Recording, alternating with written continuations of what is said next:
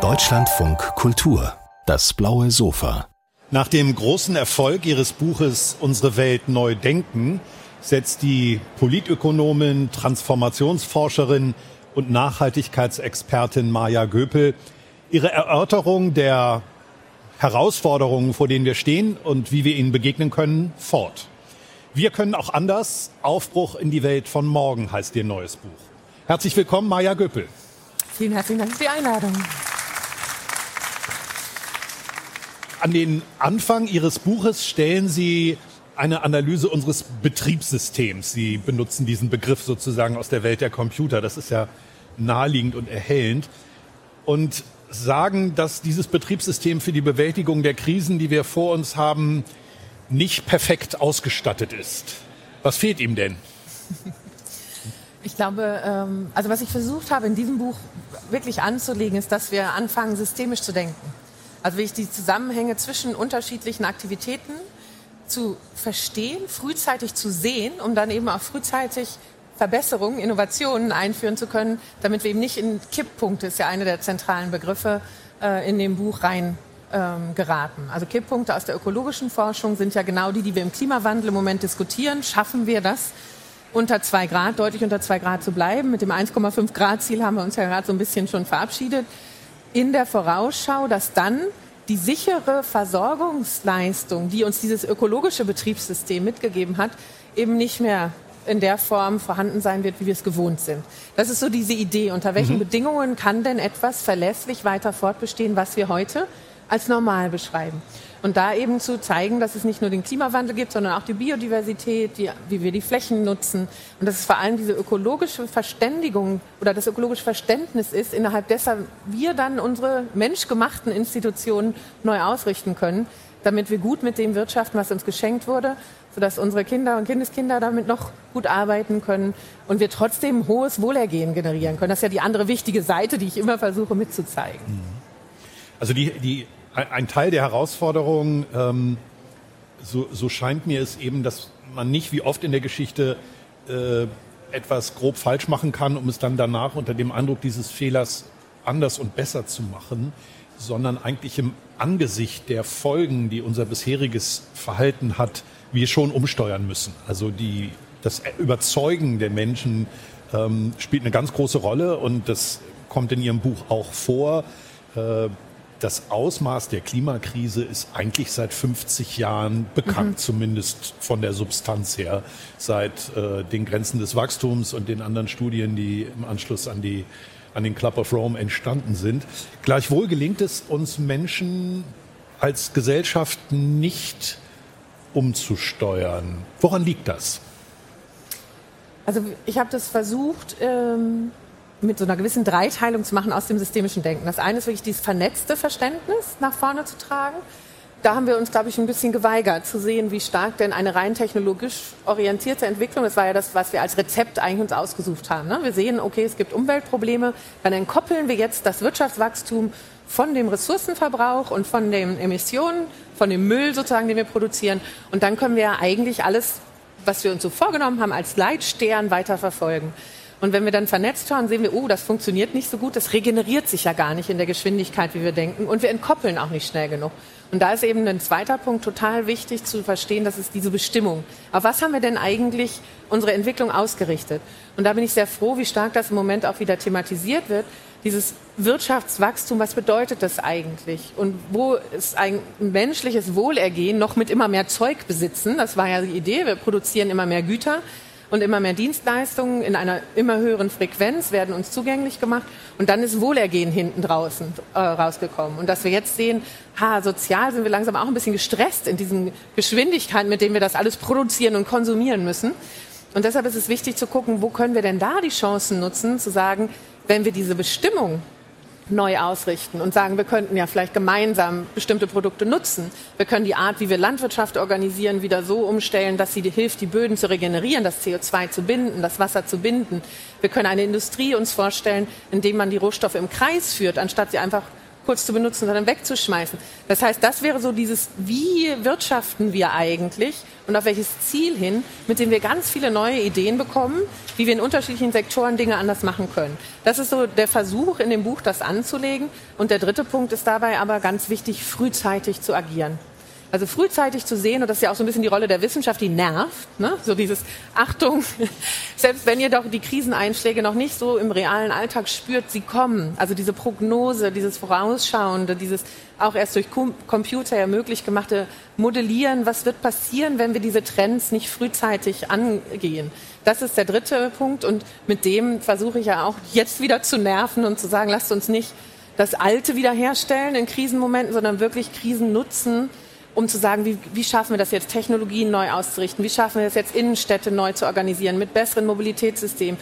Welche neue Idee von Agrarsubventionen brauchen wir, damit Landwirtinnen eigentlich Naturkapital Vermögen wieder aufbauen können. Und so geht das Buch ein bisschen durch, inklusive einem großen Bildungskapitel, weil ich glaube, diese Form von Verständnis zwischen oder wie stark Menschen eigentlich in natürliche Kreisläufe eingebunden sind und weshalb es deshalb so wichtig ist, nicht das Ökologische als irgendwas Grünes oder was Umweltiges, das ist ja eine Mitwelt von uns, abspalten zu können. Das ist eben auch ein ganz zentraler Punkt. Deshalb, was ist das Vermögen? Was ist die Idee von Wachstum, auf die wir hinsteuern wollen? Was brauchen wir an Bildung? in uns, aber eben auch in vielen Fortbildungsinstitutionen, nicht nur auf die jungen Leute abwälzen. Mhm. Wie wollen wir Technologie ausrichten? Wie wollen wir neue Governance-Strukturen finden? Und wie unterhalten wir uns darüber, sprich Medienformate und Kommunikationsräume, mit denen wir nicht aufeinander losgehen, sondern eben gemeinsam in die Gestaltung kommen. Das ist so der Suchprozess in diesem zweiten Block, wie wir das Betriebssystem neu ausrichten können. Lassen Sie uns auf ein paar dieser Felder noch ein bisschen ja. genauer gucken. Also die ähm, Herausforderung, diesen Prozess in Schwung zu bringen, ist ja nicht ganz klein. Unter anderem auch deshalb, weil Leute sehr unterschiedliche Perspektiven haben, aber auch jetzt einen ganz unterschiedlichen Ausgangspunkt haben. Also in, in, in unserem Land äh, über, äh, darüber, dass man vielleicht genug Wohlstand erreicht hat, zu sprechen, ist sehr viel leichter als in anderen ja. Teilen der Welt, wo die Menschen äh, sagen, ihr wollt uns jetzt davon abhalten, den Wohlstand zu erreichen, den ihr schon lange habt und der euch langweilt. Ähm, das geht so nicht. Ne? Wir haben auch das Recht, äh, diesen Weg zu gehen. Sprechen wir doch mal über gelingende Szenarien, die nicht von mehr Konsum, von mehr Wirtschaftswachstum leben. Wie kann das aussehen? In was für eine Bahn müssten wir versuchen, wirtschaftliche Prozesse zu steuern? Haben Sie da ein Beispiel oder, oder wie kann ich mir das vorstellen? Mhm.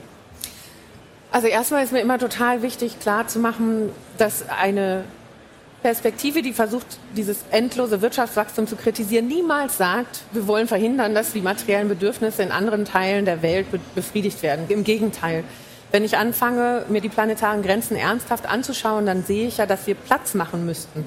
Also weniger äh, Ressourcenbudgets für uns und unsere Wohlergehensbefriedigungsstrategien, äh, nenne ich sie jetzt mal, ähm, einzusetzen, damit in anderen Teilen der Welt dafür mehr übrig ist. Jetzt ist es, glaube ich, genauso wichtig, jenseits dieser vielleicht normativen und im internationalen Raum ja durchaus auch im Völkerrecht festgeschriebenen Ideen, zu verstehen, dass es für uns eine Sicherheitsstrategie ist. Also die geopolitischen Verschiebungen, die wir da sehen, haben ja ganz viel damit zu tun, wo haben wir noch Zugriff auf die Ressourcen. Wir vergessen das gerne in Deutschland. Wir sind Exportweltmeister, aber wir sind Importweltmeister bei vielen der Rohstoffe, die wir erstmal brauchen, um dann die Technologien und Produkte herzustellen, die wir exportieren. Und diese Rückflussströme aus geopolitisch jetzt hoch umkämpften Zonen, sei es jetzt Afrika, ähm, sei es natürlich das Gas, was wir in Russland gesehen haben, das wird eine Herausforderung werden für Europa und gerade Deutschland, das relativ ressourcenarm ist, wenn man so unter den Boden guckt. Aber wir auch zum Beispiel 30 Prozent der Fläche importieren, um unser Ernährungssystem äh, anzutreiben. Also was wir konsumieren, wächst gar nicht alles innerhalb unserer Grenzen natürlich. Und deshalb ist es mir so wichtig, einerseits zu sagen, wie machen wir Platz und andererseits sagen, wie schützen wir uns? Also die Versorgungssicherheit. Mhm. Und damit sind wir bei einem ganz wichtigen Punkt, glaube ich, den es immer wieder zu diskutieren geht. Unter welchen Bedingungen fühlen wir uns sicher versorgt? Und wie können wir diesen Zugang zu, wir haben es in der Corona-Pandemie ja gesehen, Gesundheitsversorgung ist wichtig, Nahrungsmittelversorgung ist wichtig, einen geschützten Raum, in dem ich äh, auch Privatheit äh, erleben kann, also ein Dach über dem Kopf, ist wichtig, Kommunikation mit anderen, um sich darüber auszutauschen, was passiert gerade. Und da fand ich es spannend, die, die hybriden Lösungen zwischen digitalem und äh, AkteurInnen, die dann versucht haben zu sagen, wie schaffen wir das, dass alle versorgt sind, ne? als mhm. nicht alle einkaufen mhm. gehen konnten. Und genauso können wir das in vielen Bereichen ja immer wieder überlegen. Wenn wir ehrlich budgetieren, was haben wir an Ressourcen? Welche Reduktionspfade haben wir? Wie, wie können wir bestmöglich diese Ressourcen nutzen? Mhm. Und die großen Schlagworte sind dann natürlich Kreislaufwirtschaft, Regeneration der Böden und natürlich die Dekarbonisierung, ähm, indem ich neue Mobilitäts-, aber auch ähm, Innenstadtsysteme mir überlege, wo die Notwendigkeit, so viel durch die Gegend zu flitzen, reduziert wird. Mhm. Ein ganz wichtiger Zusammenhang scheint mir der von äh, Umstellen dieser Form von Wirtschaften im, im, Gleichklang mit dem Aufrechterhalten oder dem Herstellen von sozialer Gerechtigkeit. Ja. Ähm, dieser Zusammenhang zwischen, wenn wir jetzt mal bei der sozialen Gerechtigkeit auf die Freiheit gehen, zwischen Freiheit und Wohlstand, ähm, spielt eine große Rolle in Ihrem Buch.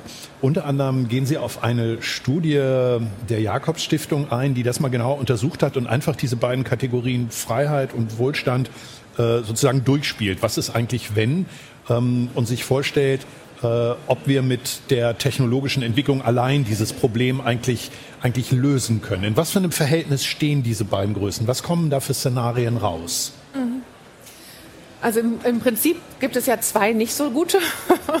Die, der eine heißt auch ganz geradeaus Kollaps, äh, wo wir es nicht geschafft haben, die ökologischen äh, Entwicklungen in den Griff zu bekommen. Und dann werden wir einfach genötigt. Also die Freiheitsberaubung wird durch eine Ökodiktatur, wenn man so will, uns übergestülpt, ne? weil die Natur uns einfach nicht mehr gibt, weil die Katastrophen zunehmen.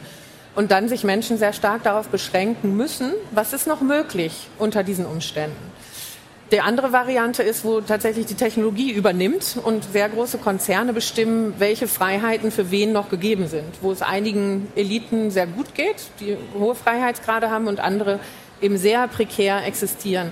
Da ist die soziale äh, Seite stark im Fokus, was natürlich aber auch mit einer Versorgung dann mit materiellen Gütern einhergehen wird. Und die anderen beiden versuchen zu sagen, wie kriegen wir es denn hin, dass mhm. wir den Kollaps vermeiden oder eben so eine sehr starke Beschränkung von extern vermeiden, indem wir Technologie und Regeneration der Nutzung dessen, was uns gegeben ist, zusammendenken.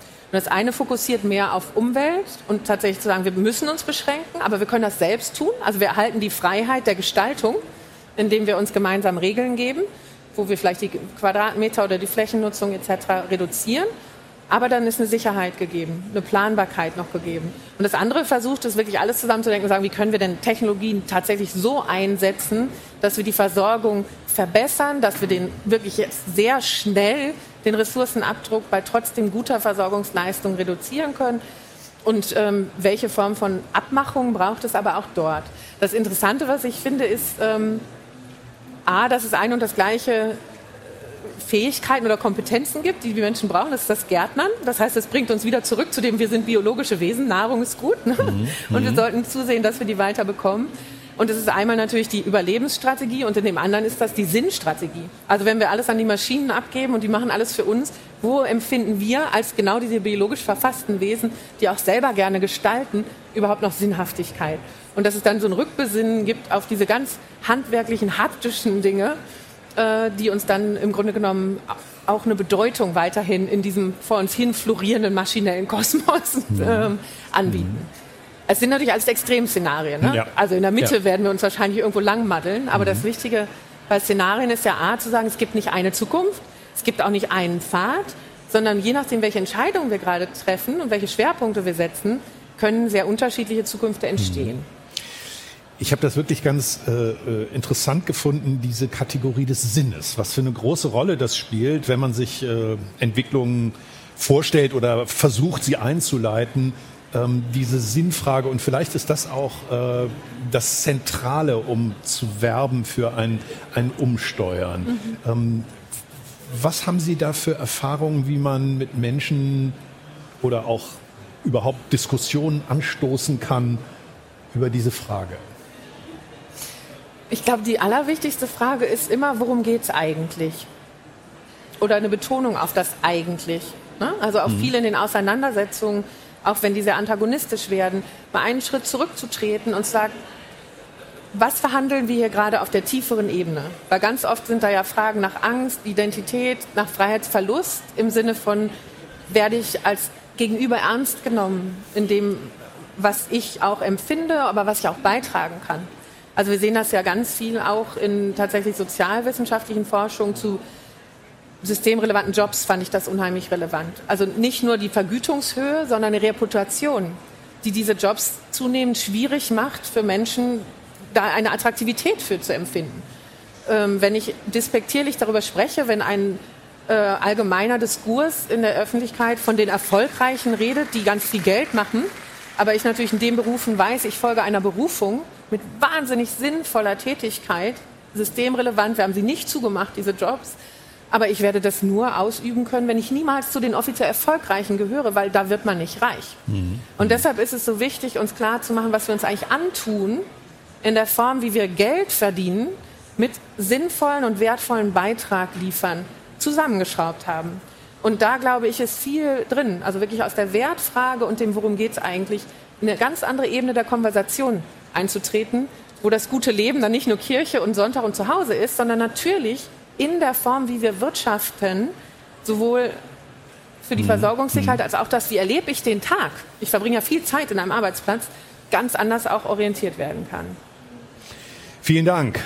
Was wir brauchen, sind neue Kompetenzen und ein Anfang kann sein, wir können auch anders. Aufbruch in die Welt von morgen, das neue Buch von Maya Göpel. Vielen Dank für den Besuch auf dem blauen Sofa. Vielen herzlichen Dank für die Einladung.